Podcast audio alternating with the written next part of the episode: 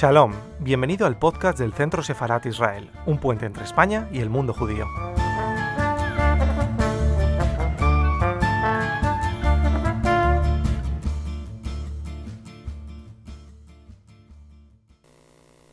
Antes de empezar, quiero expresar mi más profunda emoción al recordar que uno de los deseos de mi madre era contar a los jóvenes sus vivencias para que las nuevas generaciones continúen el trabajo emprendido por ella, para que nunca se olvide. Mi madre siempre decía que contar la realidad, contar la verdad de los hechos era muy importante y esto se podía hacer con la educación, porque de esta forma se ayudaría a que en un futuro no se repitieran hechos tan horribles. Si ella estuviera hoy con nosotros, estaría muy orgullosa de haber realizado su encargo que es transmitir esto a vosotros, a los profesores y alumnos, que sois uno de los pilares más importantes de nuestra sociedad.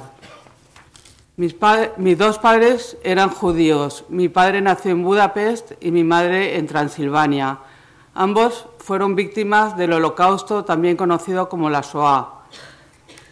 Hablar del holocausto en mi casa era un tema tabú. Yo recuerdo en la adolescencia, incluso en la, en la adolescencia y en la infancia, cuando intentaba hablar del tema, mi madre lloraba y mi padre esquivaba el tema. Después de esta breve introducción, quiero dividir mi presentación en cuatro partes. Primero, contaros quién fue mi madre, empezando por su paso por Auschwitz-Birkenau.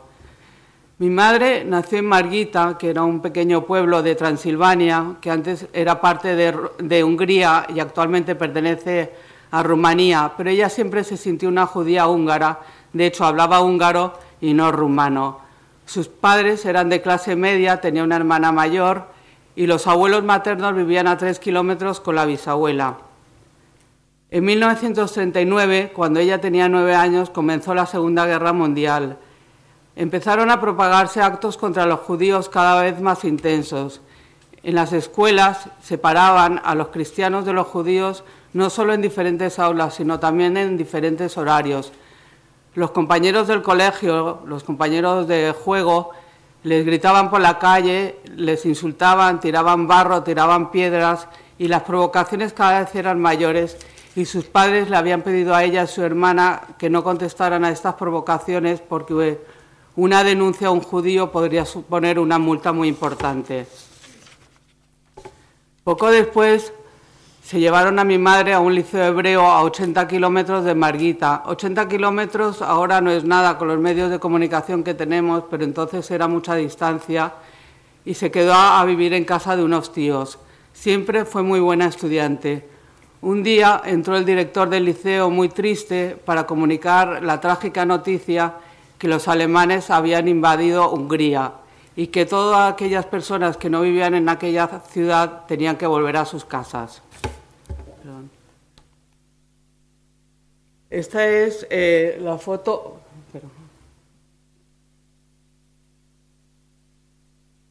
Es mi madre, su hermana Eva, cuatro años mayor que ella, los abuelos maternos, sus padres y un tío materno.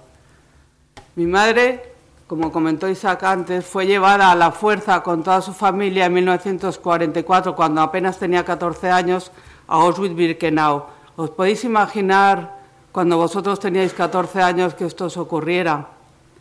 Bueno, mi madre, como habéis escuchado en el vídeo, fue transportada en unos vagones de ganado en la que los niños y los jóvenes iban de pie y los mayores iban malamente sentados. Como habéis escuchado, el viaje duró tres días y tres largas noches. Eh, perdón. Esta es la entrada a Auschwitz, no es Birkenau, porque Birkenau vendría después. Auschwitz es, eh, era el campo de concentración. Birkenau era donde era la cámara, cámara de exterminio, donde todos serían exterminados. En el cartel que ahí veis quiere decir que el trabajo te haga libre. Era una forma de engañar a los que llegaban. Y si, y si ven, la, la, B que hay ahí está puesta al revés. Seguramente un herrero eh, por rebeldía la había puesto al revés. Allí, al llegar, vio con sus propios ojos como Mengele, un médico, si así se le puede llamar, enviaba a toda su familia a las cámaras de gas. Primero enviaron a su padre de 44 años, luego a su abuelo y luego al resto de su familia. De hecho, su hermana y ella más nunca los volvieron a ver. Mi madre tenía los pies hinchados y le había dejado su madre unos zapatos de, tacón en el tren, llevaba un pañuelo en la cabeza y esto en la oscuridad y acompañada de su hermana, que era cuatro años mayor que ella, pues aparentaba más edad y esto le salvó de la muerte inmediata. Siempre decía que esta noche que he perdido a toda mi familia nunca la olvidaré. Ahora os pongo otro pequeño vídeo para que lo oigáis con sus propias palabras. Allí abrieron los trenes y empezaron a gritar, eh, bajar de los trenes, formar filas eh, de dos hombres separados, mujeres, hombres eh, separados, mujeres separadas, y mi madre, que tan solo tenía 40 años, agarró a los brazos de su madre y yo agarré los brazos de mi hermana. Tenía unos zapatos de tacón alto y en una esquina estaba el famoso conocido doctor Mengele quien con un ligero movimiento de sus brazos dispuso de cientos de miles de vidas humanas, indicando la derecha o izquierda. Yo me veía a mí misma porque yo sé que estuve tan delgada, tan delgada, que no podía rascarme de los piojos. Y llegó un momento que no podía ya andar más, no podía rascarme.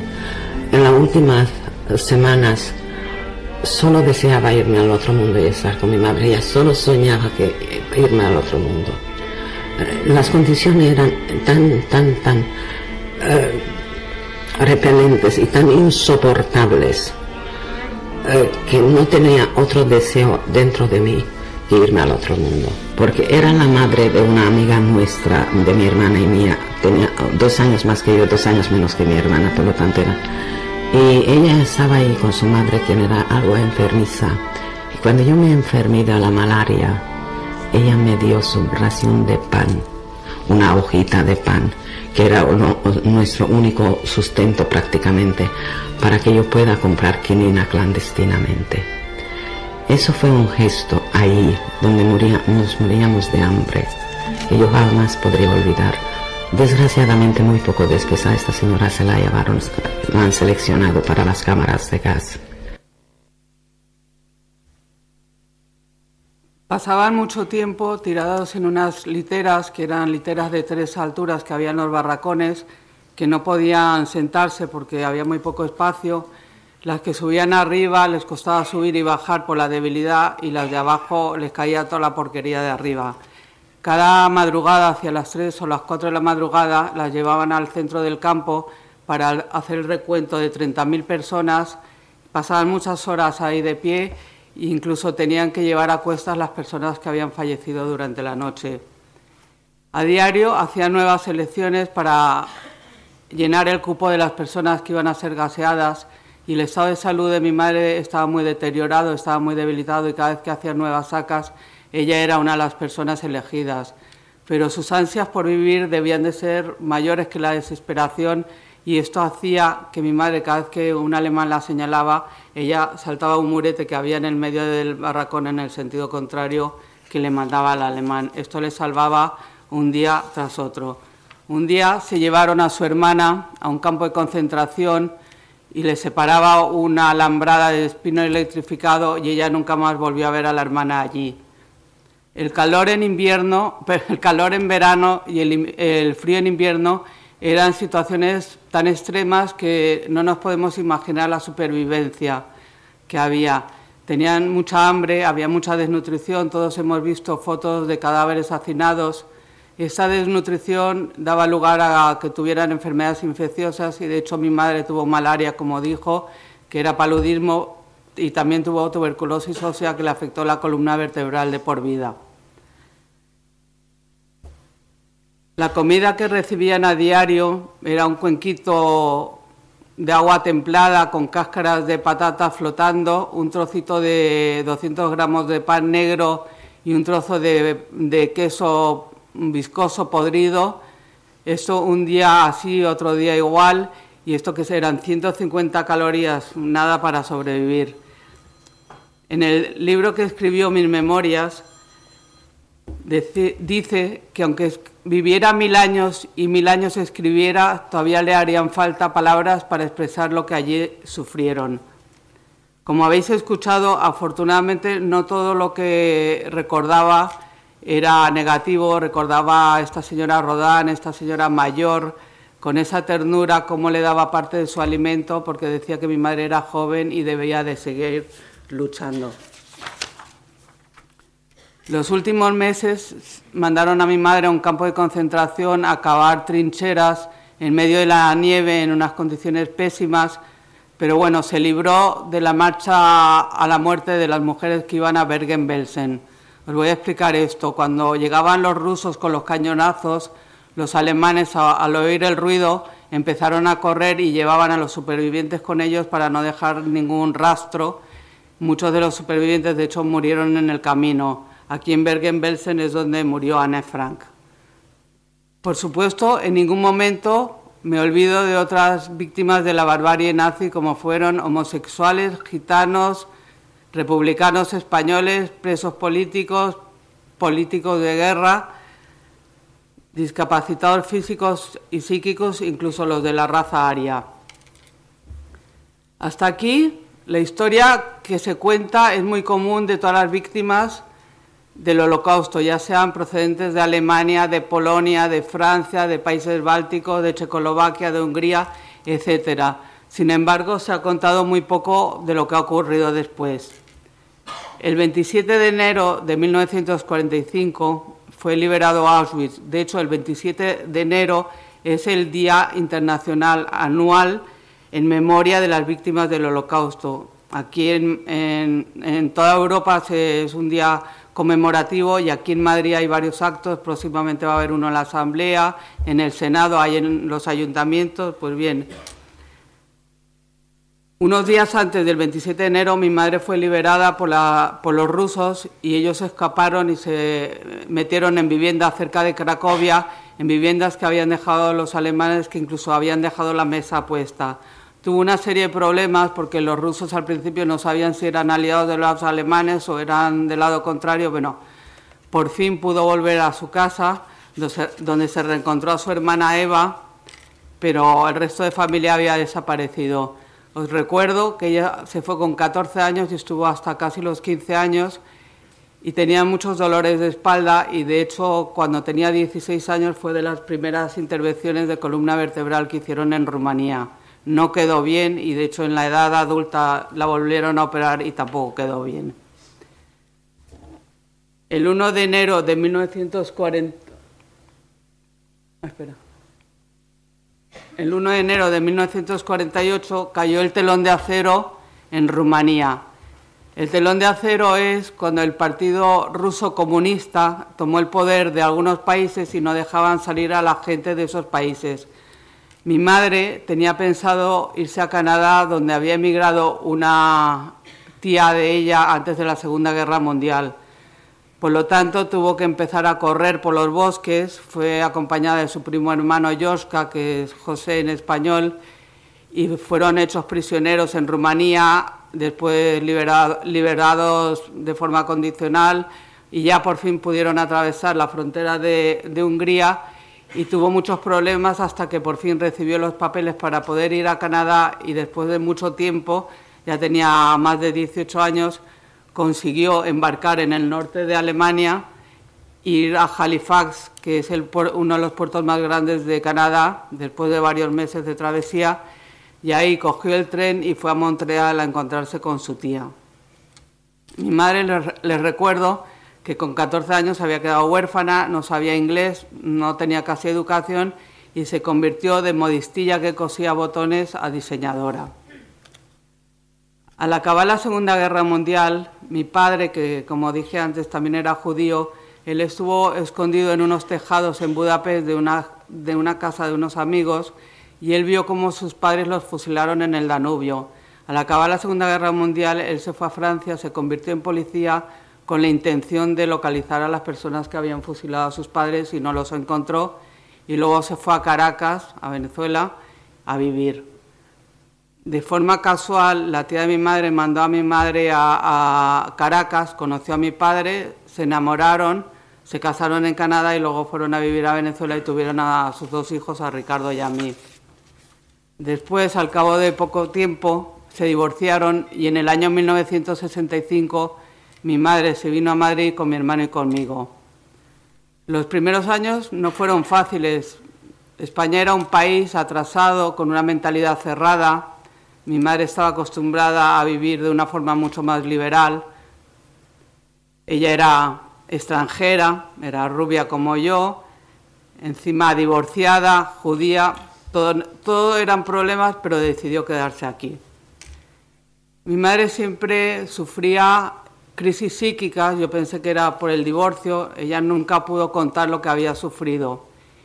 Y no pudo hablar durante casi 40 años, cuando en 1985 rompió el silencio a raíz de oír en los medios de comunicación al León de Grel desmentir la existencia de los campos de exterminio o cámara de gas. En 1985 es la, la época que yo también me informé, no os voy a contaros la edad que yo tenía, ni la voy a desvelar, pero sí puedo decir que coincide con el año con que nació mi hijo mayor, es decir, que me enteré un poco tarde de todo. Mi madre en ese momento tenía 55 años.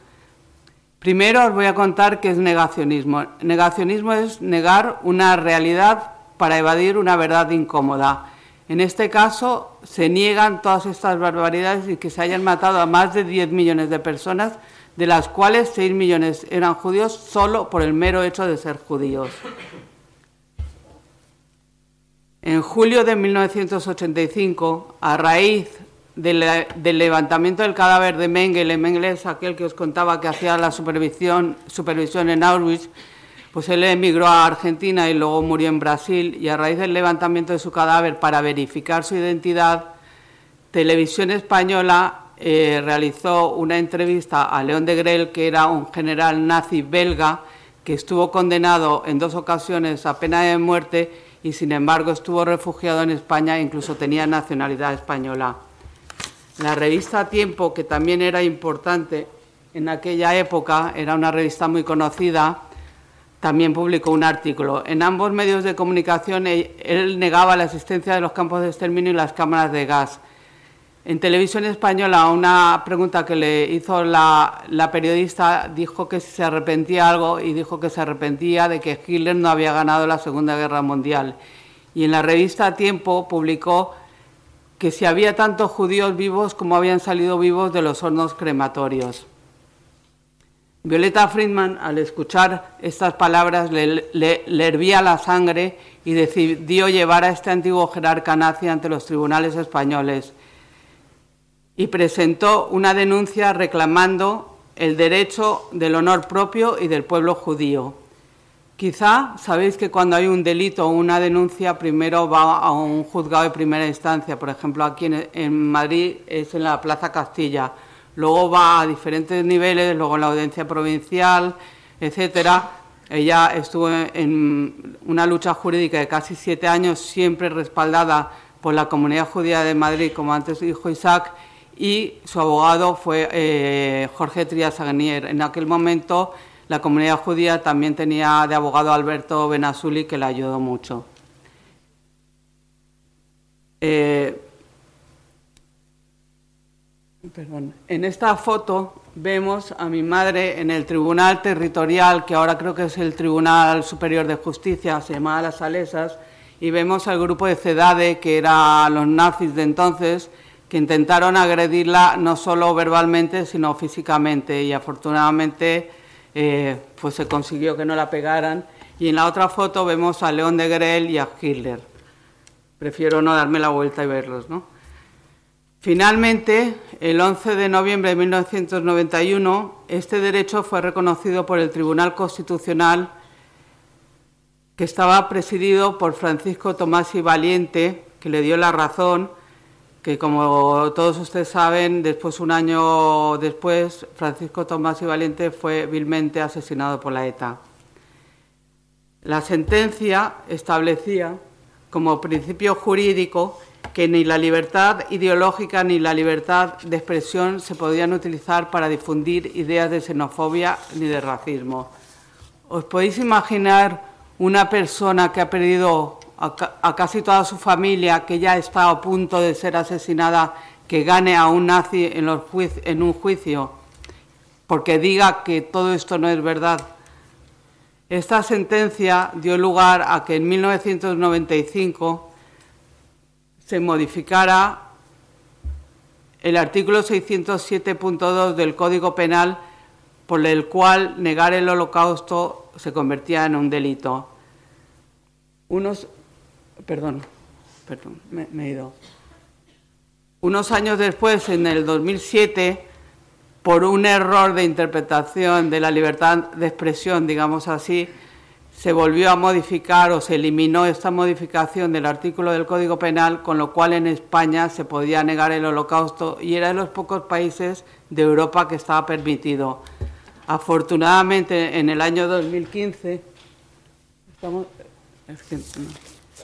¿eh? estamos en 2015, en el año 2015 con un nuevo artículo que era el 510 se vuelve a penalizar la negación del holocausto y se introduce, eh, gracias a la LOMCE, la enseñanza del holocausto en la, enseñanza obligatoria que creo que se hace en cuarto de la, de la ESO y en primero de bachillerato de forma voluntaria. ¿no?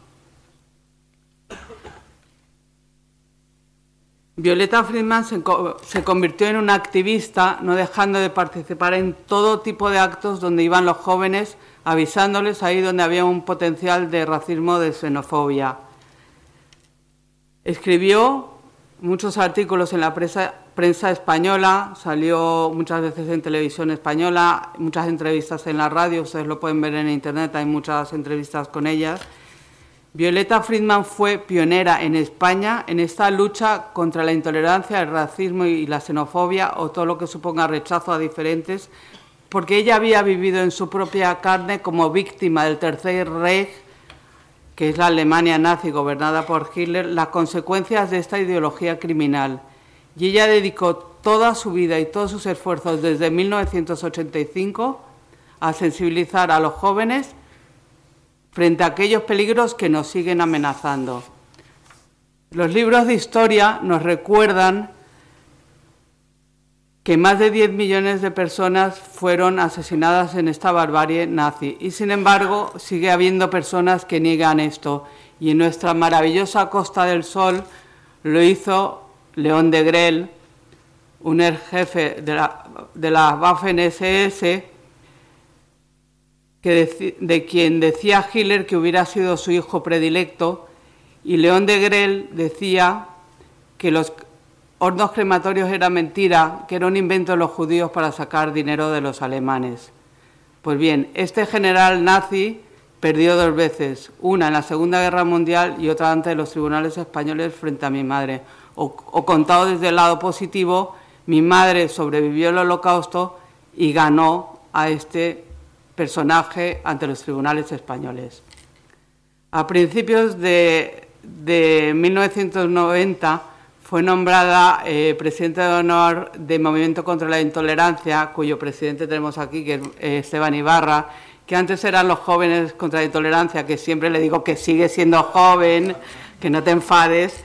Pues bien, mi madre con esta ONG y con los activistas jóvenes de, de esta ONG recorrieron muchas universidades y centros escolares, creo que recorrieron casi 500 centros escolares, ella no fue a todos, y lo que hacían era transmitir valores de tolerancia y, denunciar a los falsificadores de la historia. Fue una campaña de sensibilización digna de memoria. Los alumnos se quedaban con la boca abierta cada vez que mi madre contaba la experiencia en Auschwitz.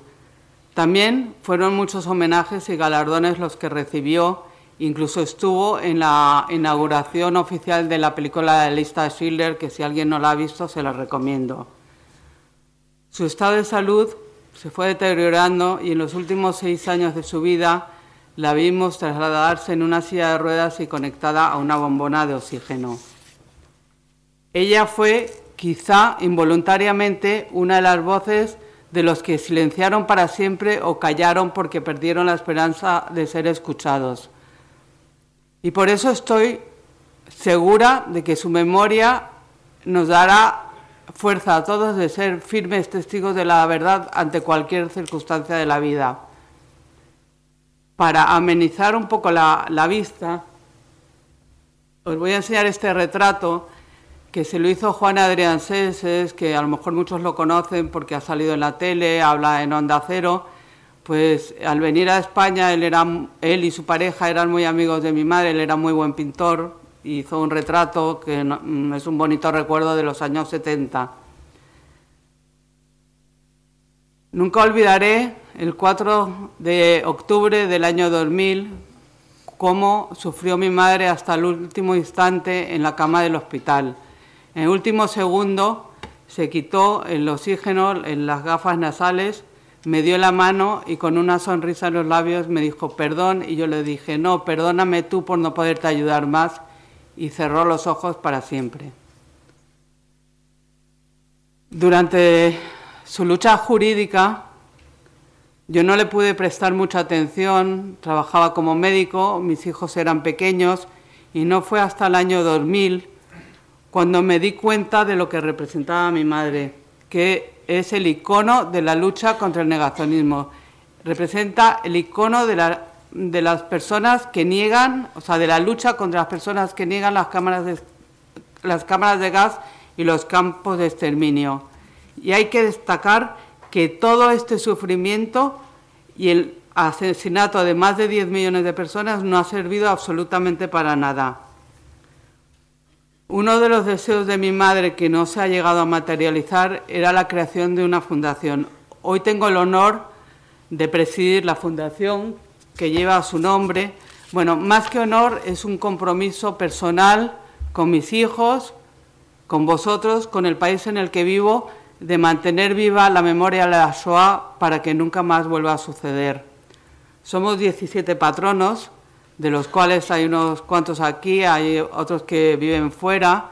Isaac Kerub es un patrono, Esteban Ibarra, Eva Leinman Borer o Eva Benatar es la vicepresidenta, Miguel Pérez La Bella es nuestro secretario, mis hijos Eva y Eduardo son patronos. Y bueno, estoy muy contenta. Formamos un grupo que, que luchamos lo que ahora os cuento a continuación. ¿Cuál es el futuro de la Fundación? Me gustaría recalcar que seguimos luchando contra la intolerancia, la xenofobia y el racismo y es muy importante hacer especial énfasis en la educación para el fortalecimiento del respeto de los derechos humanos y las libertades fundamentales, que a la vista de lo que está ocurriendo buena falta nos hace. Ella siempre insistió en formar a los jóvenes en valores de tolerancia, de no discriminación.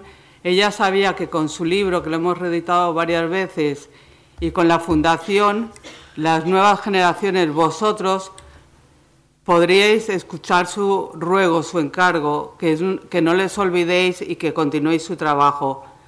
Sorprendentemente, en 1985, cuando empezó a hablar públicamente, cuando tenía 55 años, esto le ayudó mucho desde el punto de vista psicológico, pero ella decía que el haber perdido a la familia o todo lo que ella había sufrido eran heridas que nunca cicatrizarían. Sin embargo, se convirtió en una relatora de la SOA. Dice un proverbio húngaro que el ser humano no se ha sometido a todo lo que es capaz de soportar. Y ya para terminar, quería decir que aquí en Madrid hay un parque infantil que tiene su nombre, eh, Parque Violeta Freeman en Alcorcón, que se inauguró poco, al poco de fallecer Después, en el año 2014, eh, gracias a Robert Stern, que ha venido desde Torremolinos, y a David Obadía, se inauguró una calle en Torremolinos que tiene su nombre. Y eh, el año pasado, en marzo de 2018, eh, hay una placa conmemorativa desde entonces en el centro de Málaga, en la Plaza de la Judería.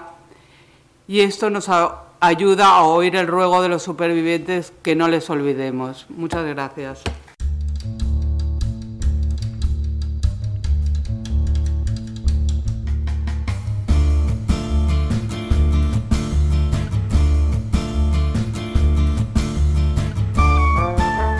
Gracias por escucharnos. Recuerda que también nos puedes seguir a través de Instagram, Facebook y Twitter con el usuario arroba Centro Israel o si lo prefieres en nuestra página web www.sefarat-israel.es.